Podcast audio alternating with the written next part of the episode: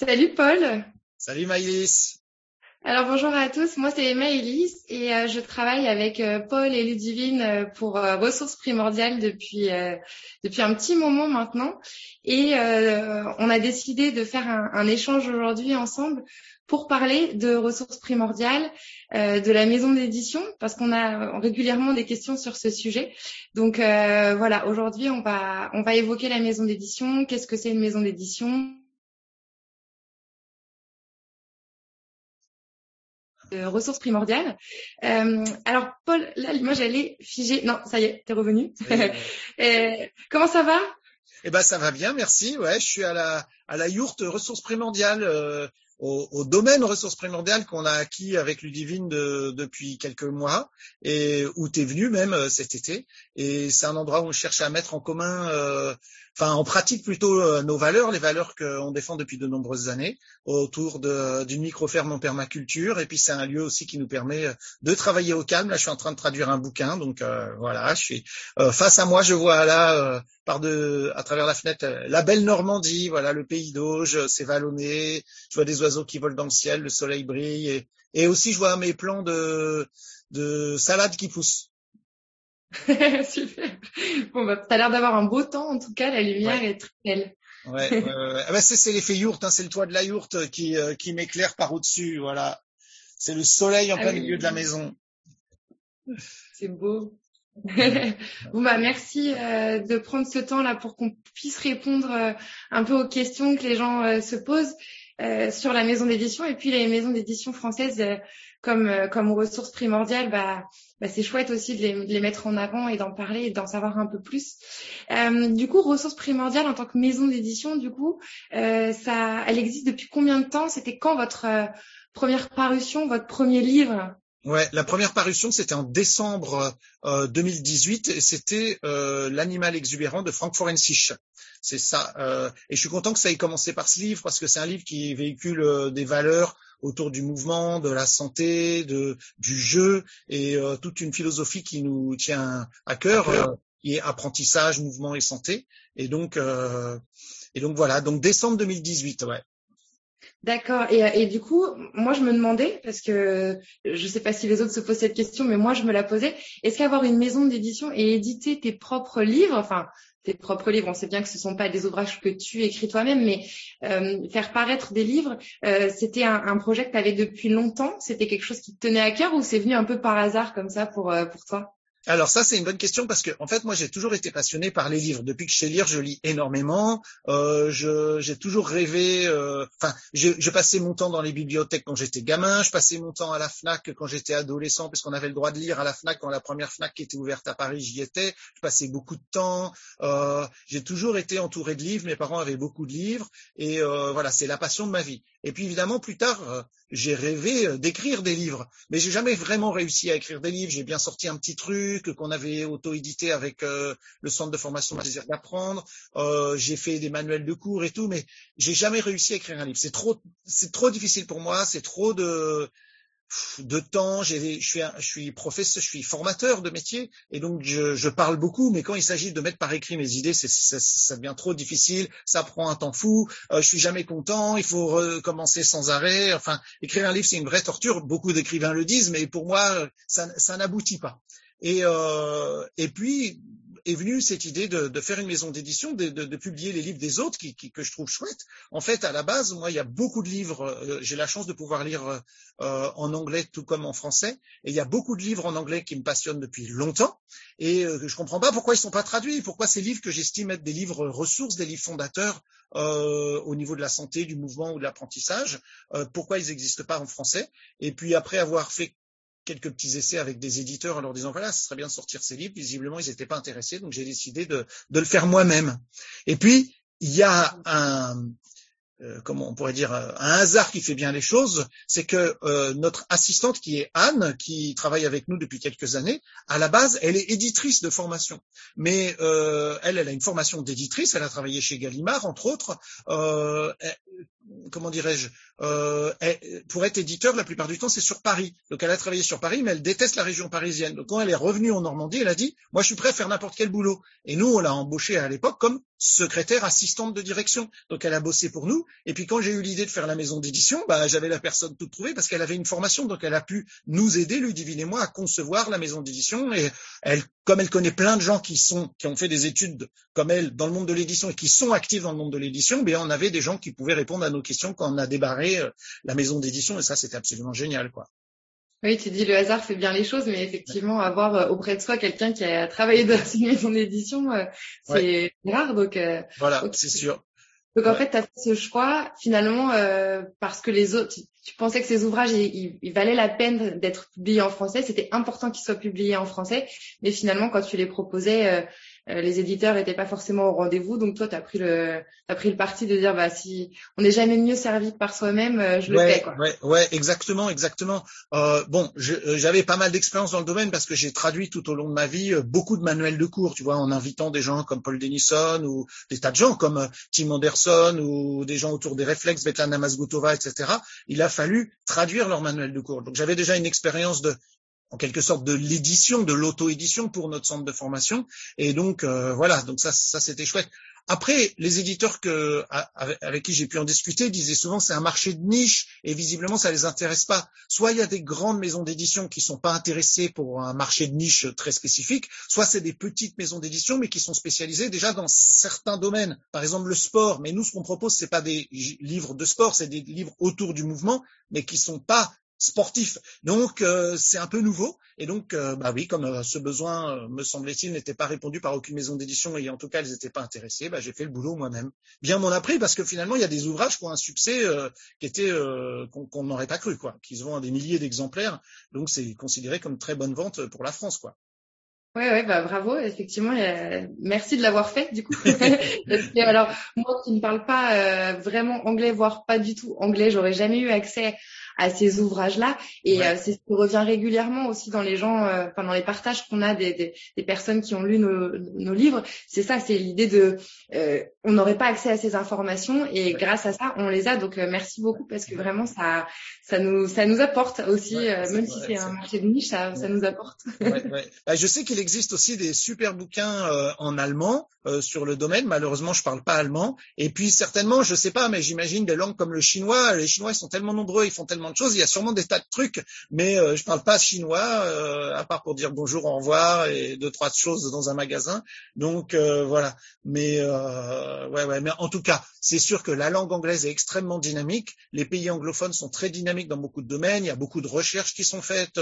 Ils sont très ouverts culturellement à la diversité et à faire plein de choses. Et donc, c'est pas étonnant que en langue anglaise, on trouve beaucoup, beaucoup d'ouvrages sur plein, plein, plein de sujets. Et ça, c'est vrai que par exemple, la culture française, elle est très conservatrice. On a peur du changement. On a, on a une, on est un très, très vieux pays. Et donc, euh, ça, crée un mode de pensée où des fois, on a du mal à, prendre des risques et à voir des choses qui sont un peu différentes du quotidien. Alors que dans un pays comme les États-Unis, euh, ils ont peur de rien, ils vont dans tous les sens et du coup, il y a des bijoux qui apparaissent et des gens qui font des recherches merveilleuses. Je pense à Cathy Bowman ou Frank Forensich ou d'autres. C'est extraordinaire ce qu'ils font et c'est dommage qu'on puisse pas en profiter en France. Et donc euh, maintenant, on peut et tant mieux. Et on en est ravis. Merci beaucoup. et alors, une maison d'édition concrètement, quand on y pense, enfin, moi le sentiment que j'ai, c'est il y a un auteur. Alors là, pour le coup, il aura écrit en anglais. Euh, que toi tu vas euh, peut-être contacter pour lui demander euh, si tu peux traduire son livre et, le faire paraître en français. mais dans les faits, on en a discuté ensemble. il y a bien, enfin il y a beaucoup plus d'étapes que ça qu'on ignore et qu'on, enfin en tout cas que j'ignorais. Je pense qu'on a un grand nombre à, à méconnaître. Est-ce que tu peux nous expliquer entre le moment où finalement tu vas contacter un auteur pour euh, son livre et le traduire et lui proposer ça en français. Et euh, la parution, euh, avec cette finalité qu'on les ait dans nos bibliothèques?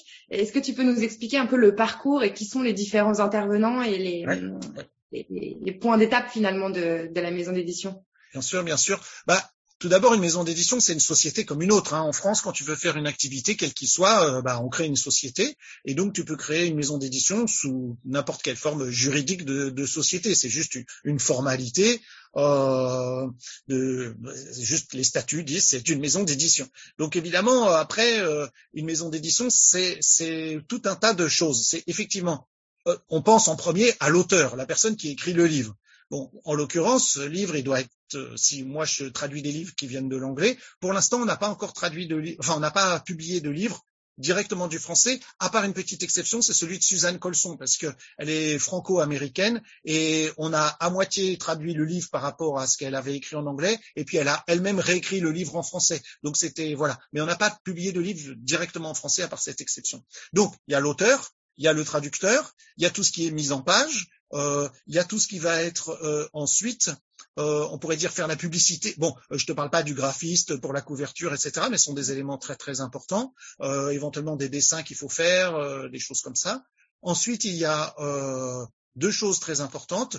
Tout l'aspect publicitaire autour du livre. Nous, on ne fait pas de publicité, mais il y a souvent ce qu'on appelle un attaché de presse. C'est celui qui fait connaître auprès des magazines, auprès des médias, ou dans ton cas, médias sociaux, puisque c'est toi qui gères euh, notre compte Instagram, qui fait connaître euh, les publications qui vont sortir ou qui sont sorties. Donc, euh, en général, un attaché de presse, c'est quand même quelqu'un de très très important parce qu'il fait le boulot de faire en sorte que le livre soit connu. Parce qu'après, de l'autre côté, une fois que le livre existe, alors évidemment, pour qu'il existe, il faut l'imprimer, donc il y a l'imprimeur, et puis il y a le diffuseur et le distributeur. En général, c'est la même société, mais c'est quoi le diffuseur? Le diffuseur, ce sont les gens qui contactent tous les libraires de France, et en général, ça va avec, euh, euh, pour nous, euh, là, une francophonie assez proche qui est la Belgique et la Suisse, qui le diffuseur, contacte euh, les différents les différents libraires et leur dit voilà il y a un livre qui va sortir dans X mois euh, ça devrait vous intéresser parce que ceci ou cela. Parce que il y a des libraires qui sont spécialisés dans différents types de, de, livres. Ou si par exemple tu penses à la Fnac. Dans la Fnac il y a plein de rayons. Donc ils vont pas contacter la Fnac en tant que telle. Ils vont euh, contacter le responsable du rayon santé mouvement apprentissage ou je sais pas quoi. Donc ils disent à ces libraires voilà il y a tel livre qui va sortir. Donc ça sous-entend que moi j'ai envoyé le livre ou une plaquette d'information sur le livre, une fiche d'information sur le livre, et en général, j'ai rencontré euh, par vidéoconférence ou physiquement euh, ces représentants qui vont ensuite aller présenter notre maison d'édition et nos livres à tous les libraires de France. Donc régulièrement, tous les mois, il y a des nouvelles publications, et donc tous les mois, les libraires reçoivent des démarcheurs, des différentes euh, diffuseurs qui disent voilà ce qui va sortir, est-ce que vous voulez en commander? Et là, les libraires, ils disent oui ou non. Ah ben nous, ça nous intéresse. Je vais en acheter 5 de ça, 5 de ça, 10, 100, 1000. Euh, en général, c'est quelques unités. Et puis, euh, à partir de ce moment-là, il faut que les livres ils soient envoyés dans des camions. Et ça, c'est le distributeur. Le diffuseur, il fait connaître le livre et le distributeur, c'est celui qui euh, bah, que contacte le libraire pour dire voilà il me faut cinq exemplaires et le distributeur il, a des stocks que nous on lui aura envoyés que l'imprimeur lui envoie directement ou que nous on lui envoie et il fait aller ces stocks chez tous les libraires euh, de, France. Donc voilà. Donc ça fait en résumé euh, l'auteur le traducteur nous la maison d'édition c'est nous qui faisons le lien entre tout ça. Donc la mise en page les machins les trucs et ensuite diffuseur distributeur et évidemment le dernier maillon qui est le vendeur le détaillant le libraire qui est le maillon euh, euh, là où on va acheter les livres, alors que ce soit euh, physique comme le libraire du coin, une grande surface culturelle, la Fnac ou autre, ou en ligne, site lafnac.com ou Amazon ou des tas d'autres libraires en ligne qui existent. Justement, sur cette question, elle revient régulièrement. Euh, sur euh, l'endroit où acheter euh, les ouvrages. Parce que bien évidemment, l'important c'est qu'ils arrivent chez, chez nous et qu'on puisse en prendre connaissance. Mais la question revient souvent, est-ce que c'est pareil pour la maison d'édition, pour, pour tout le monde, pour l'auteur ou autre? Est-ce que c'est pareil si on l'achète directement sur le site de ressources primordiales, si on l'achète à la FNAC, si on l'achète chez un libraire de notre commune? Est-ce que ça a des impacts particuliers et financiers notamment? Bien sûr, ça a des impacts majeurs. Alors pour l'auteur et pour euh, pour l'auteur, ça change rien. Pour nous, maison d'édition, tu te doutes bien que si les gens achètent directement le livre chez nous sur notre plateforme euh, de vente en ligne, ressources primordiales, euh, euh, on ne donne pas aux diffuseurs, distributeurs et détaillants. On fait à la fois office d'éditeur et de détaillant. Donc notre marge sur le livre est plus grande. Pour l'auteur, ça change rien parce que c'est un contrat, l'auteur il touche toujours la même chose. Euh, donc évidemment, euh, ma première question en tant qu'éditeur, enfin mon premier truc, et on est un petit éditeur, c'est de dire acheter chez nous, c'est l'idéal. Euh, mais euh, si on veut euh, favoriser en France le réseau des libraires, et moi je pense que c'est important, euh, je dirais le deuxième choix. Le premier c'est financier, mais en vrai, mon choix de cœur c'est d'aller chez le libraire. Par exemple, moi quand j'ai un livre qui m'intéresse, je me suis rendu compte que chez les marchands de journaux du coin, donc en l'occurrence le mien il fait presse et tabac, eh bien ils vendent aussi des livres. En général des livres justement que les diffuseurs leur ont présentés. Alors c'est des livres à la mode, des livres de politiciens qui font des livres, des livres euh, X ou Y sur des sujets à la mode, euh, voilà. Euh, mais donc ça veut dire qu'ils ont des livres. Donc en vrai, n'importe quel vendeur de journaux de France peut vous commandez n'importe quel livre que vous voulez. Donc moi, mon marchand de journaux, puisqu'il n'est pas loin de chez moi, bah, quand j'y passe, euh, oh, oh, maintenant j'ai son, son email, je lui envoie un email en disant est-ce que vous pouvez me commander ça? Et puis euh, une semaine après, j'ai le livre. En fait, il est comme n'importe quel libraire. Et donc euh, je fais ça parce qu'il n'y a pas de libraire près de chez moi. Donc s'il y avait un libraire, je commanderais au libraire. Mais il n'y a qu'un marchand de journaux. Mais il a les livres et en général, ils y sont livrés une fois par semaine. Le mien c'est le vendredi. Donc si je commande un bouquin une semaine, bah, je l'aurai le vendredi de la semaine d'après. Voilà. Donc ça, c'est ma recommandation. Aller chez le libraire, ça crée un réseau, ça continue à rendre le livre vivant en France, euh, alors que quand on commande en ligne, eh ben, on sait bien que c'est pas la même chose. Voilà. Euh, évidemment, dans notre cas de figure, quand les gens achètent directement chez nous, on gagne plus de sous puisqu'on a à la fois la part du détaillant, diffuseur, distributeur et la nôtre. D'accord. Euh, justement, cette part, est-ce que tu peux nous expliquer en pourcentage à peu près comment ça se, comment ça se répartit pour chacun? Alors, la question souvent qu'on qu'on se pose, enfin, moi, notamment pour les auteurs, c'est euh, euh, l'impression que l'auteur euh, va prendre un pourcentage considérable euh, bah, de, la rémunération. Euh, mais vu tout ce qu'il y a à faire et toutes les étapes que tu nous as décrites, on imagine bien que, enfin, en tout cas, j'imagine que finalement, c'est pas l'auteur qui est qui va être forcément rémunéré le plus ou le plus vite en tout cas. Et effectivement, en fait, euh, c'est l'auteur, je dirais, qui touche le moins euh, de toute la chaîne de production du livre. Ça, semble fou, mais on pourrait dire que dans la logistique du livre, l'auteur, il est rien sans l'éditeur, sans le diffuseur, sans le distributeur, sans le revendeur euh, final, sans le type qui fait la mise en page, etc., etc. Donc, en fin de compte, on pourrait dire quasiment que l'auteur, c'est celui qui touche le plus petit pourcentage. Pour donner des chiffres précis, en règle générale, un auteur touche autour de 8% du prix de vente du livre. 8%. Voilà. Alors après, évidemment, des auteurs hyper connus qui vendent euh, des millions d'exemplaires, ce qui est vraiment euh, des exceptions, euh, négocient certainement plus euh, des, pourcentages parce que sinon ils diraient je vais voir ailleurs. Donc ils ont des contrats sûrement secrets, etc. Mais en général, c'est autour de 8%. Nous, euh, souvent, il y a aussi une graduation, c'est-à-dire qu'on paye euh, genre 7% jusqu'à 1000 exemplaires, et puis tant jusqu'à puis à partir de 5000 exemplaires, c'est 10%. Nous, dans notre maison d'édition, c'est un peu fou, mais on a une petite maison d'édition. Euh, moi, j'assure euh, plusieurs rôles à la fois, donc j'ai des coûts qui sont moindres. Donc, euh, sauf exception, enfin, il n'y a pas d'exception d'ailleurs, on paye 10% nos auteurs. Voilà, les auteurs sont payés 10% du prix de vente du livre. D'accord.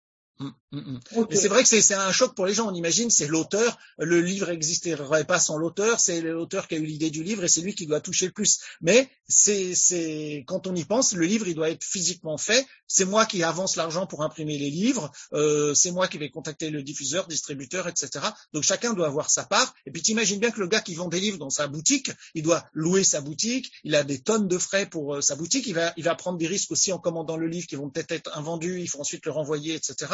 Euh, il doit payer ses salariés, les charges et tout et tout. Euh, alors que en, fin de compte, l'auteur, il n'a pas de charge lui. Il va toucher des sous, mais il n'a pas fait d'investissement, à part évidemment de son temps et, de, et, de sa cognition. Mais ça use pas le cerveau d'écrire, même si moi, euh, je trouve que c'est très très difficile et que ça mériterait de plus payer. ok. Euh, justement, tu parlais tout à l'heure de faire diffuser, enfin de diffuser les livres, de diffuser les informations. Euh, je l'évoque régulièrement sur Instagram, mais l'importance d'aller mettre un avis sur les livres qu'on a lus, qu'on a aimés. Euh, on revient souvent là-dessus. Euh, c'est primordial finalement. Alors, Je, reprends ce terme, mais c'est primordial pour faire connaître euh, la maison d'édition, pour faire connaître les livres avant tout, et pour qu'ils puissent diffuser ce que tu peux nous, en dire un peu plus, et surtout vraiment revenir sur l'importance de, ce point-là pour, pour vous et pour les auteurs. Ouais, bah aujourd'hui à l'ère des réseaux sociaux, euh, c'est très important d'avoir euh, des avis des autres avant d'acheter quelque chose. Euh, je, moi, le premier, dès que je vois que quelque chose m'intéresse, bah, je regarde les avis. Alors, euh, je dois avouer quelque chose. Je, pour ça, Amazon est génial. Il y a beaucoup euh, d'avis sur Amazon. Quand je vois quelque chose qui est susceptible de m'intéresser, je vais regarder les avis sur Amazon et ensuite j'évite d'acheter sur Amazon. Je vais commander le, dans le cas du livre, chez mon libraire.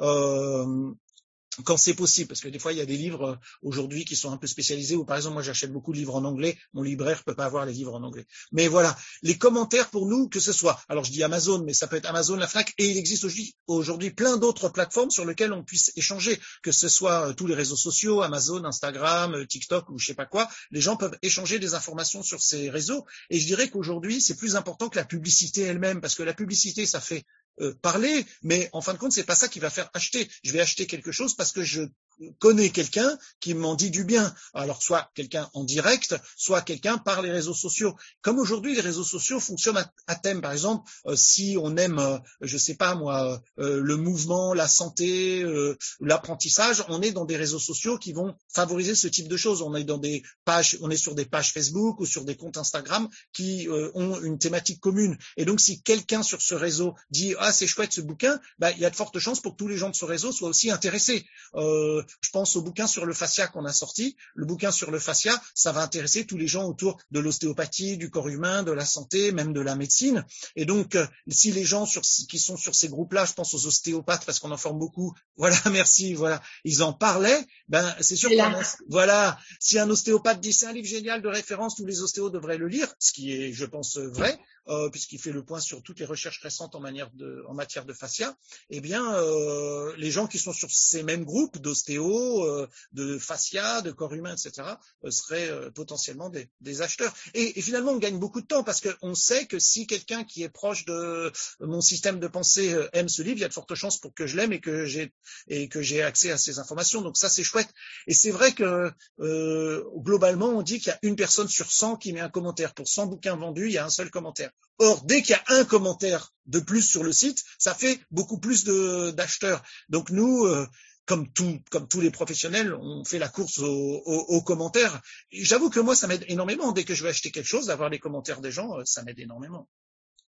Et euh, je, crois sur certains sites, je ne sais pas sur la Fnac, mais il me semble que sur Amazon, euh, c'est pas parce qu'on n'a pas acheté le livre sur Amazon qu'on peut pas mettre un commentaire. Et ça, souvent, euh, on se dit, mais je l'ai pas acheté sur Amazon, du coup, je ne vais pas pouvoir mettre un commentaire. Si vous, normalement, si je ne dis pas de on peut mettre un commentaire sur un livre qu'on n'a pas acheté euh, sur Amazon et on peut quand même le commenter. Donc, n'hésitez pas. C'est aussi le message que j'ai envie de faire passer aux gens, euh, de pas hésiter à mettre des commentaires, même si les, les livres vous les avez pas achetés sur Amazon, c'est possible c'est très facile quand on est sur Amazon et qu'on accède à un livre, on voit si c'est euh, euh, achat vérifié ou pas. Ça veut dire la personne a acheté le livre ou pas. Donc euh, effectivement, il faut avoir un compte Amazon et je crois qu'il faut être actif, donc il faut avoir acheté au moins un truc dans l'année. Voilà, c'est la seule condition. Ok. il y a plein d'autres plateformes hein, d'échange autour des livres, euh, la grande librairie, etc. Il y a plein plein de sites qui permettent aux gens de mettre des commentaires sur les livres, de faire des critiques de livres. On peut ne pas aimer Amazon à juste titre et vouloir boycotter Amazon, et je le comprends tout à fait. Mais il y a, c'est pas parce qu'on le fait pas sur Amazon qu'on peut pas le faire ailleurs. Il y a plein d'autres plateformes sur lesquelles c'est possible et échanger, qui ont leurs propres euh, euh, usagers, qui seraient contents d'avoir ces avis-là, bien sûr, en plus de nos propres réseaux sociaux pour faire passer le message, quoi. Ok, mais c'est intéressant aussi de savoir qu'on peut le faire euh, ailleurs et qu'on peut le faire même si on n'a pas acheté euh, dans ces, dans ces endroits-là. La question euh, que je me pose aussi, c'était entre le moment où tu as les, acquis les droits pour, pour un ouvrage, pour la traduction, et le moment où il paraît vraiment et qu'on l'a entre nos mains, combien de temps à peu près il faut, il faut imaginer? Alors, il faut imaginer au minimum un an. En général, un contrat, quand effectivement on acquiert les, droits, c'est euh, stipule que le livre doit être sorti dans les 18 euh, mois. Donc, si au bout de 18 mois, le livre n'est pas sorti, eh bien, le contrat est annulé et l'auteur peut trouver un autre éditeur pour, euh, pour faire le livre. Et on comprend ça parce qu'on pourrait acquérir des tas de droits de tas de bouquins, jamais sortir ces bouquins-là, et du coup, bah, embêter ça, sérieusement les auteurs. Quoi. Oui, bien sûr. Mm-hmm. Est-ce qu'il y a quelque chose qui t'a surpris dans cette aventure de maison d'édition euh, que tu n'imaginais pas que tu as que vécu depuis euh, du coup décembre 2018. Tu t'étais fait certainement une image de ce que ça pouvait être la maison d'édition. Est-ce qu'il y a des trucs euh, auxquels tu n'avais pas pensé ou qui t'ont vraiment surpris? Ah bah, il y a effectivement beaucoup de choses qui m'ont surprise. D'abord, la première, c'est que c'est à la portée de tout le monde de pouvoir faire une maison d'édition. faire une maison d'édition, c'est pas très compliqué, mais il faut beaucoup Enfin, c'est pas très compliqué. C'est comme monter une entreprise, quelle qu'elle soit. Voilà. J'imaginais euh, tout un tas de choses. Euh, en fait, c'est faisable. Évidemment, il faut un certain nombre de compétences que j'ai acquis pendant des décennies à traduire des manuels de cours et à les publier. J'ai eu beaucoup de chance d'avoir euh, Anne comme assistante qui connaît donc des gens et qui a une formation d'éditrice et qui a pu nous guider et, nous faire connaître des graphistes ou répondre à des questions administratives ou autres. Mais des surprises, il y en a eu plein. La plus belle surprise pour moi, c'est tout simplement de rentrer en contact avec des auteurs de bouquins euh, que j'adorais ou que j'aurais jamais osé contacter et que là j'ai pu contacter parce que c'était des livres qui me passionnaient depuis des années. Je pense au grand livre des réflexes, voilà, le grand livre des réflexes de Sally euh, Godard Blight. Sally Godard, c'est quelqu'un que je connais euh, depuis très très longtemps par son livre qui est sorti en 96, donc depuis 96, j'ai lu et relu son livre. Pour moi, c'était une personne un peu mythique. J'aurais jamais osé la contacter comme ça en disant ah bonjour madame, j'ai adoré votre livre ou je sais pas quoi. Là, je l'ai fait. J'ai tout de suite eu, enfin, il faut dire avec tous les auteurs un contact excellent. Euh, on échange des mails régulièrement, soit il me demande euh, qu'est-ce qu'il en est du livre, ou, tout simplement on, a quelques petits échanges. Et, pour moi, ça c'était euh, c'est la chose la plus géniale, c'est de rencontrer finalement des gens dont je suis fan. et ça c'est c'est merveilleux. Voilà. Après, bah, comme n'importe quelle création de société, il y a plein de surprises, plein de découvertes, et c'est une aventure humaine, quoi. Mm. Mm, mm.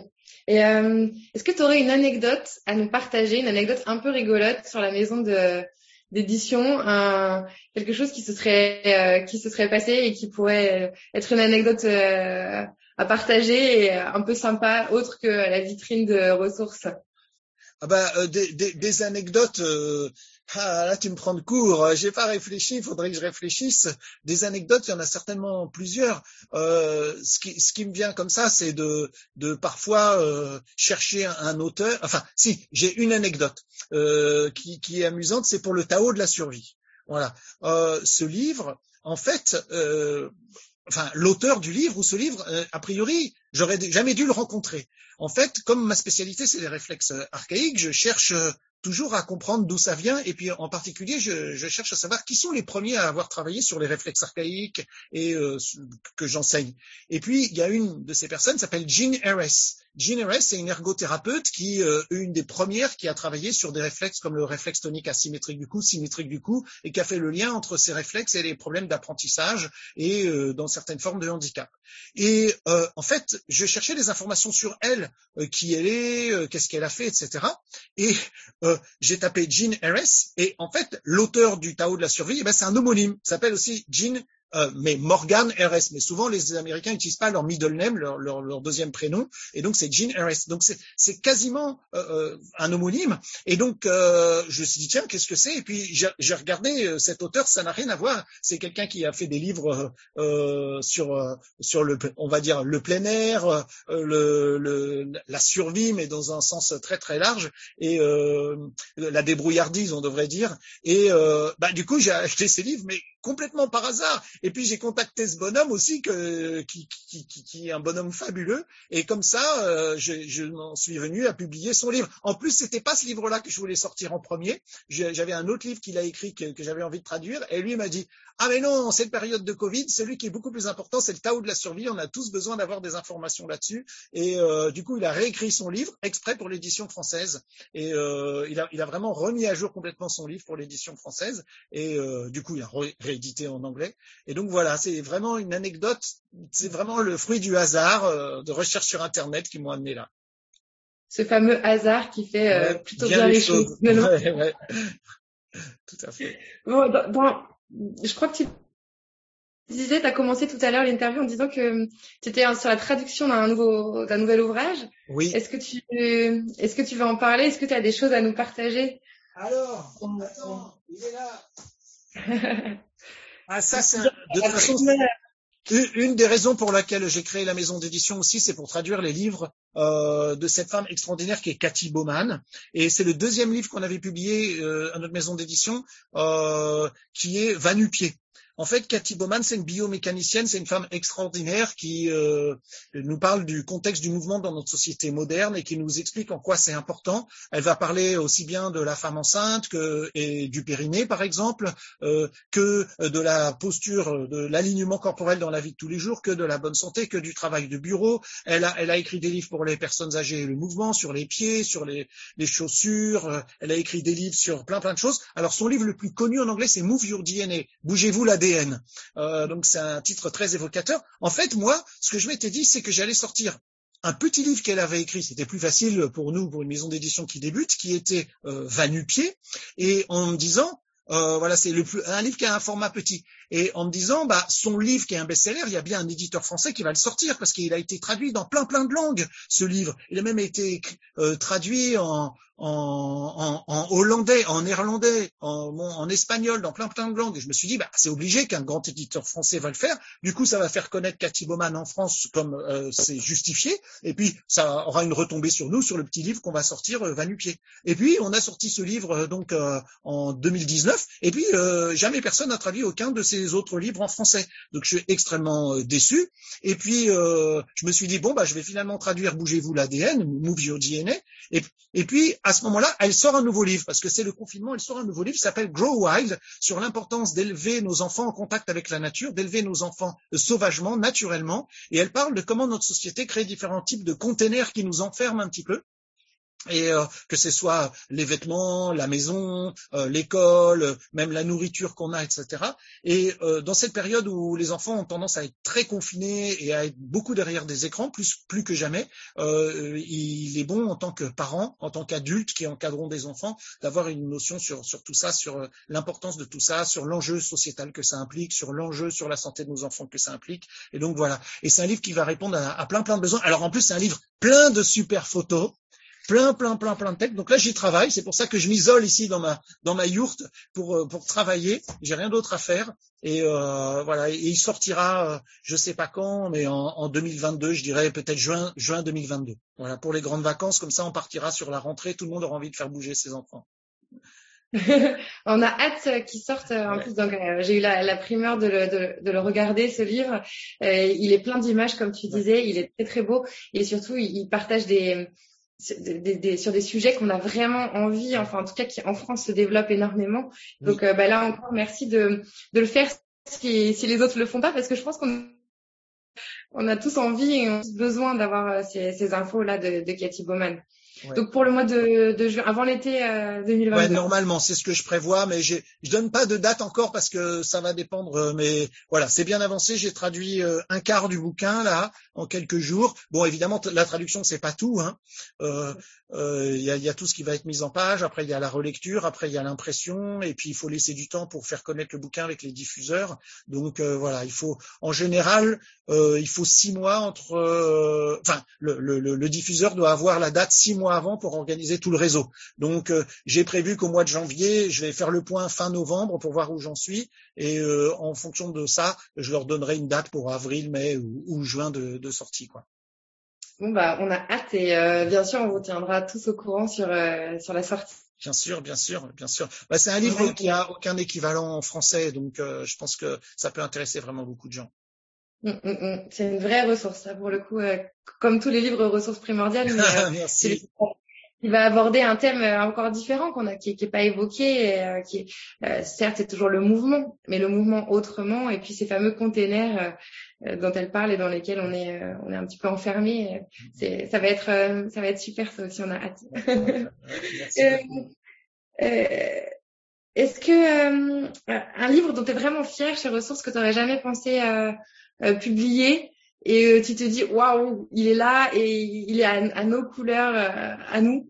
Alors, alors justement, c'est le grand livre de réflexe. Alors d'abord, je suis très fier de tous les livres qu'on a sortis parce que euh, c'est tous des coups de cœur. C'est des livres que j'ai lus, lus et re-relus euh, en langue anglaise, que, qui sont pour moi des, des piliers dans, dans, je pense. Donc je suis très fier d'avoir sorti tous ces livres. Mais euh, voilà, ils sont, ils sont tous beaux. Mais pourquoi le grand livre de réflexe? D'abord parce que je le connais depuis 1996, donc c'est un livre que j'ai lu et relu depuis très très longtemps.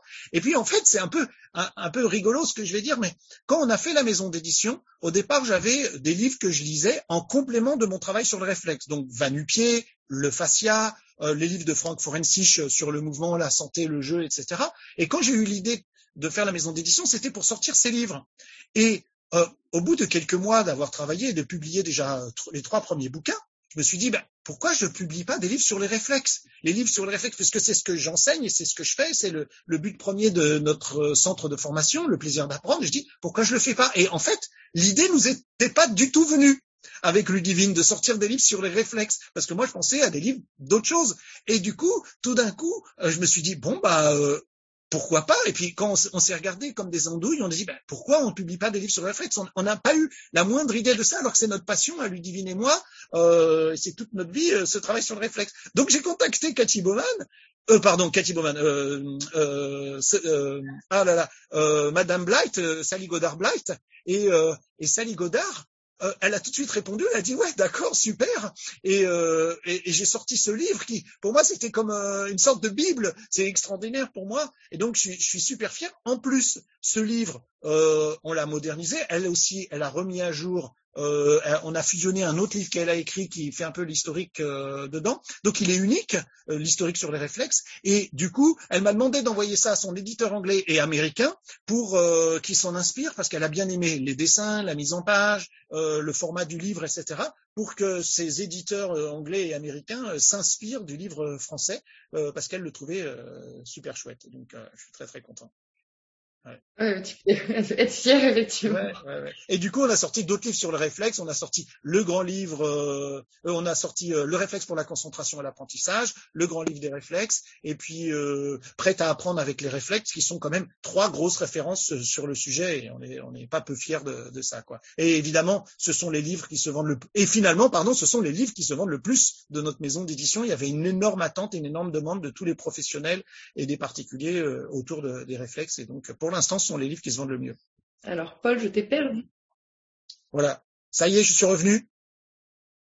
Voilà. C'est bon, tu là. Ah, super, super. Bon.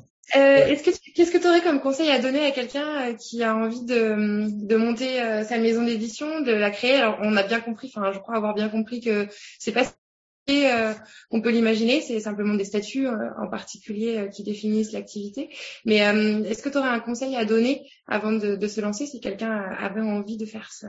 Alors, le premier conseil que m'avait donné Anne, qui est éditrice de formation, c'est d'abord, il faut pas le faire pour de l'argent, parce qu'on gagne pas vraiment de l'argent à faire ça.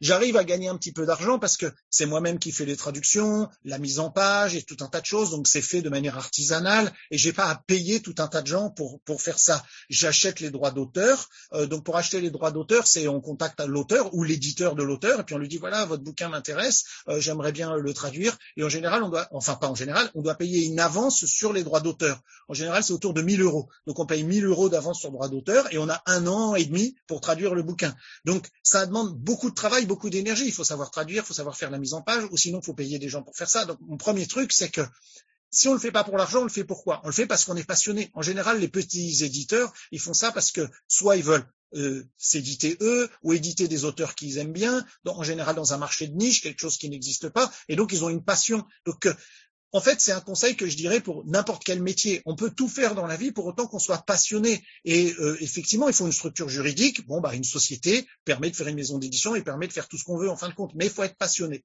Et aussi, il faut, comme n'importe quelle société, s'entourer de gens qui ont des connaissances dans le domaine et qui peuvent nous conseiller.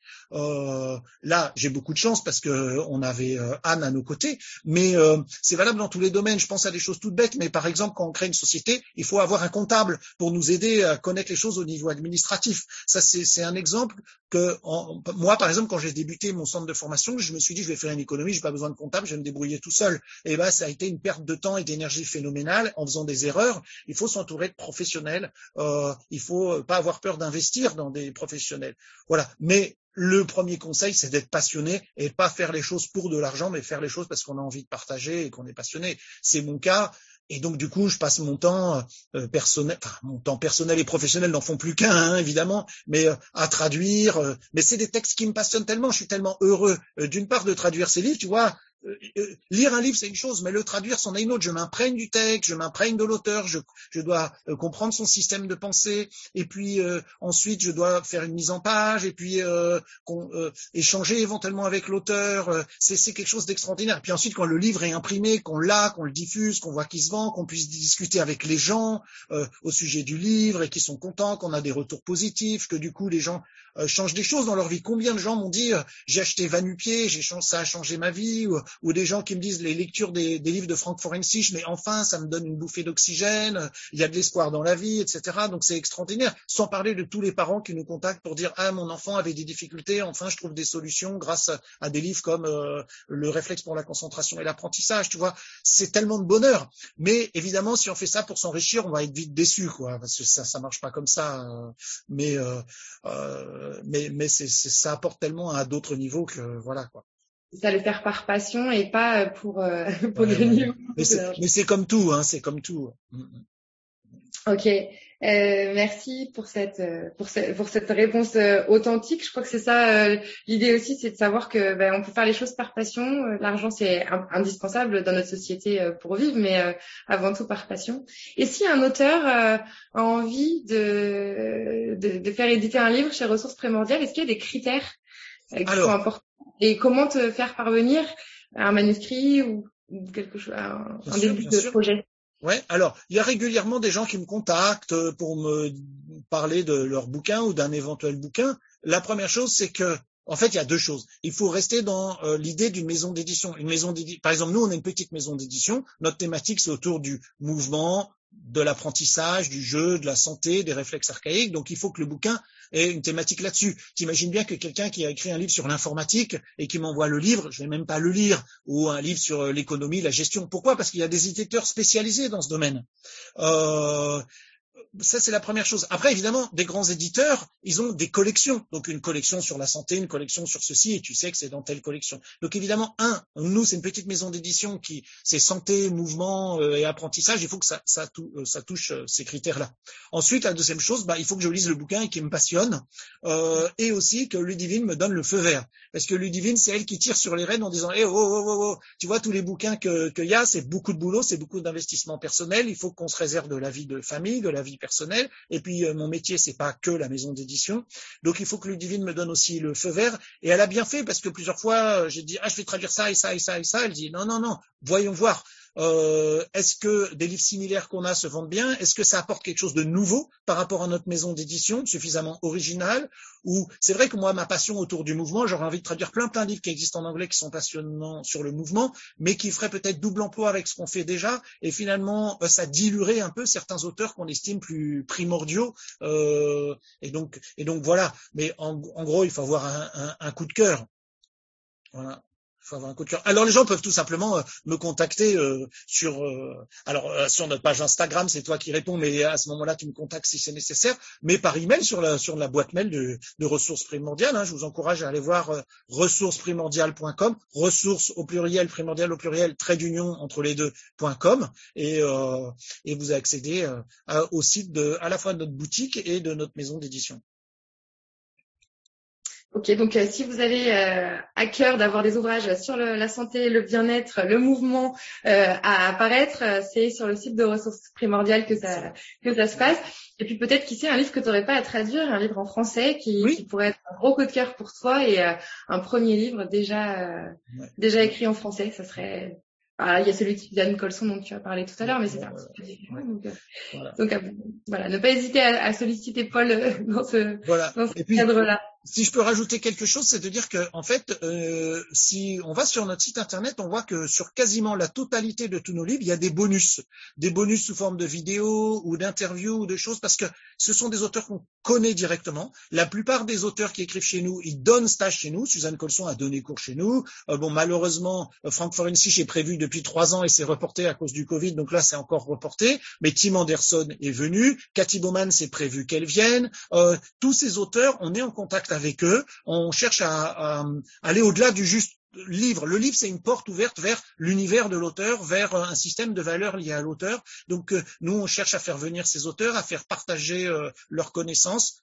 Le livre, c'est un moyen, mais il y en a d'autres. Il y a les formations, il y a des vidéos. Donc, presque tous nos livres sont accompagnés de vidéos pratiques, d'interviews audio ou de différentes choses. Oui, c'est aussi la richesse de, des livres sur chez Ressources, c'est tous les bonus qui y sont associés, d'avoir accès à des vidéos, des audios, rencontrer, des, avoir des échanges, des conférences avec des auteurs pour certains qui, en traduction en direct. Donc c'est vraiment un vrai cadeau, des, des, vrais vrais bonus quoi. Ouais. Et, eh ben, moi, j'ai apprécié euh, que tu répondes à toutes ces questions. J'espère qu'elles auront éclairé euh, le plus grand nombre. S'il y en a d'autres, bien évidemment, vous pouvez les envoyer par mail. Euh, elles peuvent être envoyées sur le sur ressources primordiales, sur les réseaux sociaux. On essaie d'y répondre le plus précisément et le plus rapidement possible. Et puis, merci vraiment de tout ce que tu nous offres comme ressources avec Ludivine, parce qu'elles sont extrêmement précieuses. Elles enrichissent à différents niveaux. Et en même temps, comme je disais tout à l'heure, pour des gens qui ne parlent pas du tout l'anglais, comme c'est mon cas, mais euh, c'est très, ce sont vraiment de très très beaux cadeaux que tu nous fais, que vous nous faites, et on est euh, on, est euh, on est très content quand ils arrivent enfin chez nous. Et, et, moi, je voulais aussi en profiter pour remercier toute l'équipe de ressources primordiales parce que il y a Paul, il y a Ludivine, il y a Anne, il y a Vanessa et il y a tous les tous les gens qui œuvrent et puis les lecteurs aussi qui œuvrent sur les réseaux sociaux sur euh, sur les sites euh, des revendeurs. Euh, c'est toute une équipe finalement de passionnés et de, de, de l'auteur jusqu'à jusqu'au lecteur qui met un qui met un commentaire. Donc c'est c'est vraiment un travail d'équipe et l'équipe de ressources primordiales elle, elle, est vraiment super et merci beaucoup pour tout ça et d'avoir permis tout ça. Est-ce que est-ce que tu voulais ajouter toi des choses sur sur cette maison d'édition en particulier? Eh ben non, pour moi c'était une aventure humaine. J'ai attendu 50 euh, ans pour la faire. Si j'avais su, j'aurais peut-être commencé avant. Mais euh, pour moi c'est le prolongement de, ce que j'ai créé en 96. J'avais créé le centre de formation de plaisir d'apprendre. C'était pour diffuser un certain nombre de valeurs, un certain nombre de choses. Et je pense qu'aujourd'hui, plus que jamais, on a besoin de diffuser ces valeurs autour du mouvement, euh, de se prendre en charge soi-même, de l'autoresponsabilité. Et, et, ces valeurs, elles passent dans des livres. Et, et pour moi, c'est la chose la plus importante encore aujourd'hui d'avoir des livres physiquement, de pouvoir les emporter avec soi. C'est pas quelque chose de numérique. On fait pas de livres numériques. C'est un choix euh, parce que beaucoup de gens nous le demandent, mais c'est un choix euh, écologique et un choix euh, déontologique par rapport à notre vision des choses. Mais non, ça part. C'est le prolongement d'un mode de vie que j'ai choisi et que je cherche à diffuser depuis très très longtemps. Et je suis super content parce que je suis passionné de livres depuis tout gamin et c'est une sorte d'aboutissement. Voilà. Je suis très content. Peut-être un jour j'écrirai un livre, mais je crois pas avant 70 ans au moins. Avant mai, avant mai 70 ans. Voilà.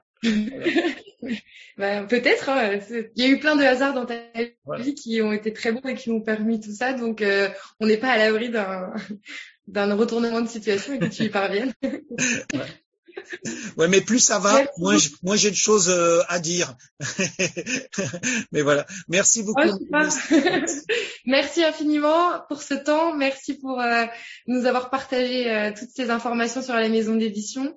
et puis, je crois qu'on on, aura l'occasion de, faire intervenir euh, sur les livres en particulier.